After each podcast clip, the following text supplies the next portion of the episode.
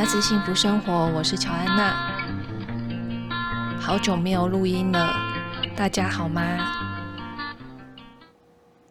这段时间其实一直都有想要跟大家说说话的冲动，但是都没有真的开始录。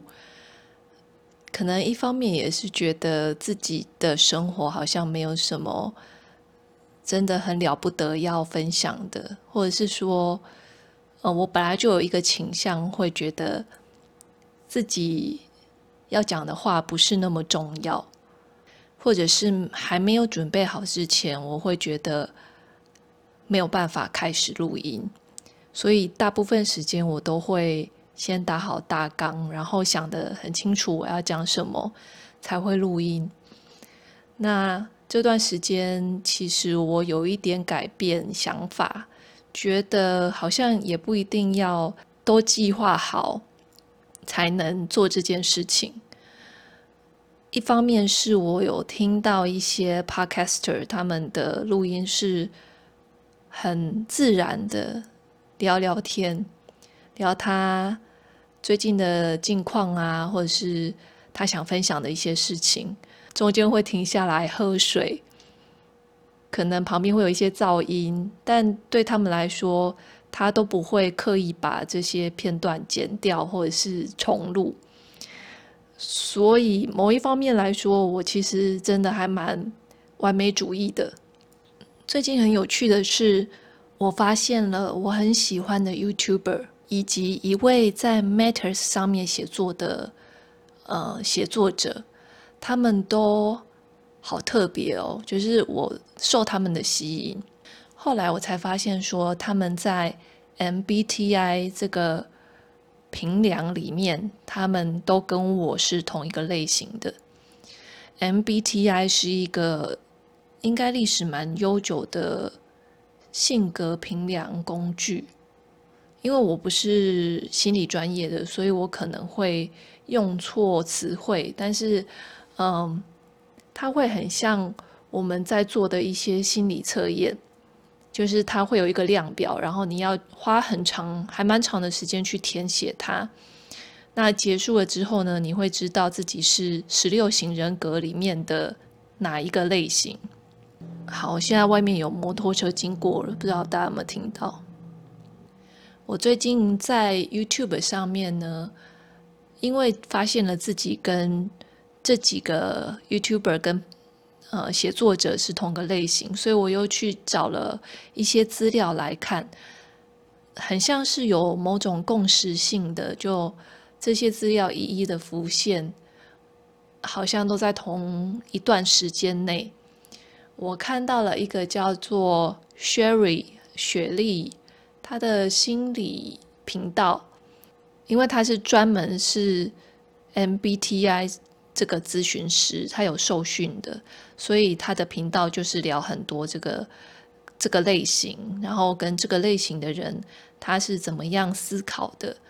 他就有说他很不喜欢别人在做了这个评量之后，或者是看了他的 YouTube 影片之后，跟他说：“哎，你说的好准哦，真的是太准了。”他说他不喜欢。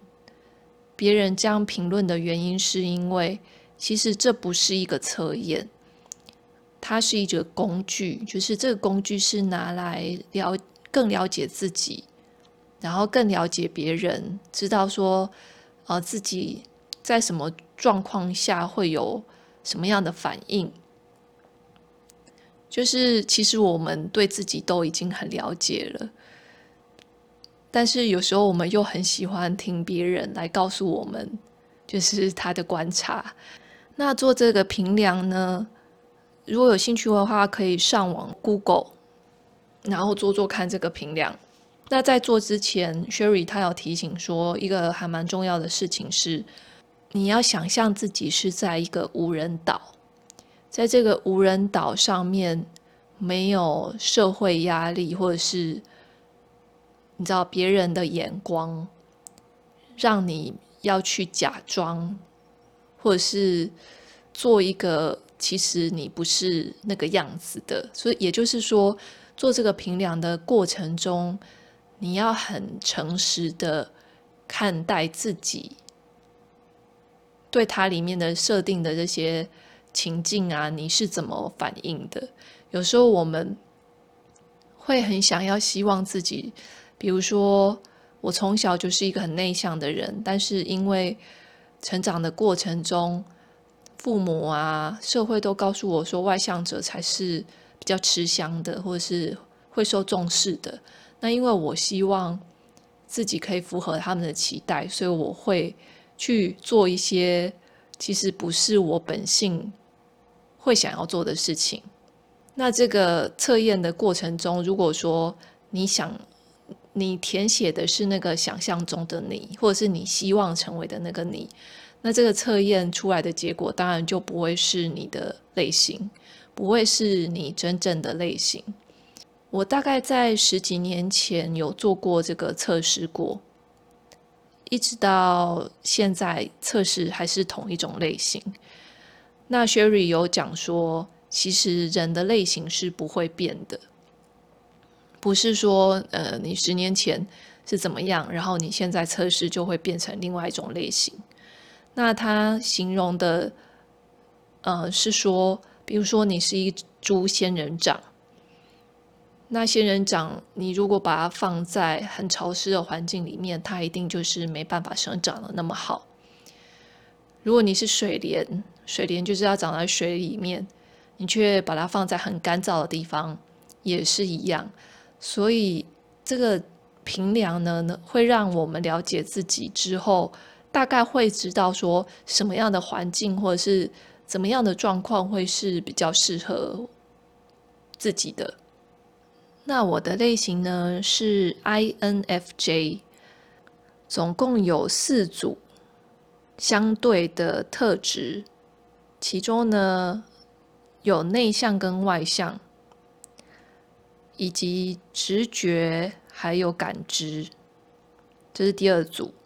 那第三组是感性跟思考，或者是可以说情感跟思考。第四组是判断跟认知。那因为有四组相对的特质，所以当它排列组合之后，就会成为十六组的人格特质。那我是里面的 INFJ，也就是 I 就是内向，然后 N 是直觉，F 是情感或者感性，然后 J 是判断。那很有趣的是，这个类型呢，它是所有人口比例之中的百分之二，也就是就是很少。呃，这个类型的人呢，又内向又直觉嘛，就是非常依赖自己，呃，一些类似潜意识的部分去呃吸收资讯。那这个直觉的部分呢，呃，我我不确定，但是我有看到资料说，这种直觉的人脑波的长度跟其他的人不同。所以他非常的能够感应别人的心理状态，或者是情绪，或者是蛛丝马迹，就是，呃，会自己都说不清楚为什么自己知道某一些资讯。Sherry 也有讲说，这个如果这个直觉的内向直觉的特质发展的非常极极致的话，他甚至就是会很像。甚至就是通灵能力。那情感呢？第三个第三个特质是情感，就是呃非常依赖自己的，就是很情，可能情绪会很多吧，就是可以感知到别人的情绪，然后共感的能力很强，所以可以当一个很擅长当一个倾听者。那最后一个判断呢？就是比较像是喜欢计划跟安排，就是我喜欢有在做事情之前，会先好好的做一番计划跟安排，提早做。那有秩序的生活或有秩序的环境，都会让我觉得比较心安。所以我在想，这可能也跟我很喜欢断舍离跟极简生活是很有关系的，因为呃，我在十年前，哦不对，我跟说书人在一起八年了，所以在八年前呢，我有请他做过这个测验，然后他最后一个特质，这四个特质的最后一个，我是 judging，我是判断，他是 perceiving，perceiving 就是认知。他比较呃会随遇而安，然后看状况再决定要做什么事情。那像 perceiving 的这个特质呢，就有可能会比较因为很随性嘛，所以他的生活也比较没有秩序。的确是我跟说书人，的确是我就是呃不断的在整理，然后不断的呃可能会想要做一些计划，但是他就是。很难跟他讲说，请你什么时间前做好什么事情。他在工作上面是可以做得到这一点的，可是呢，在私底下的，就是跟我的生活，比如说，呃，举一个例子，他一定会说我又拿这个来说嘴。总之呢，我搬进来这个地方的时候做了窗帘。那窗帘做窗帘的老板呢，就说：“哎，这个窗帘盒，这个窗帘盒就是窗帘要放在那上面的那个、那个、那个木头的东西。窗帘盒有一点摇动了，所以老板就说：‘哎，你这个要请人家来重新钉哦，不然会很危险。’所以那时候呢，我就请说书人，呃，我就想说是要花钱请人家来做，还是怎么样？”说书人就说：“啊，他请他弟弟来弄，可能弟弟也也在忙他的事情。然后说书人呢，他后来就说自己弄，但是他又很忙，所以这件事情呢，就一直从那时候搬进来的时候是一月吗？从那个时候一直到今天，今天是四月一号，二零二二年。”终于，那个就是因为他弟弟终于有时间，然后他主动说要来帮我们处理这件事情，真的很感谢他。然后他今天下午就来把窗帘盒固定好了。那固定好之后，我真的觉得哇，我的心情放松了好多。就是这件事情，就是一直卡在心里面，一直没有处理。然后对我来说，这种这种事情很难忽略。我很难忽略一件我觉得该做，但是他一直没有做的事情。对，所以这件事情做好了，让我觉得很开心。但是呢，说书人的类型，我现在已经忘记了他实际是什么类型的。我记得我那时候查询是，呃，我跟他的类型有一点，因为还是有一点相似。我忘记是。直觉这部分是相似的，还是情感？就是中间的二跟三特质，我忘记他的是哪一个跟我一样了。那所以就因为有一些可以互相理解的地方，然后一些可以互补的地方，好像呃，我那时候查资料是我跟他类型还蛮适合彼此的。那的确，我当时的感受是这样子，没有错。那时候的感受是，嗯，觉得说书人他其实还蛮能听听得懂，或者是了解我的内在情绪，知道自己是哪一个类型的人，其实是蛮疗愈的事情。也就是说，有时候我们。不太能接受自己的某一些特质，有些人可能跟我一样很内向，可能就会常常因为感觉自己很内向而在一些场合有受挫的感觉。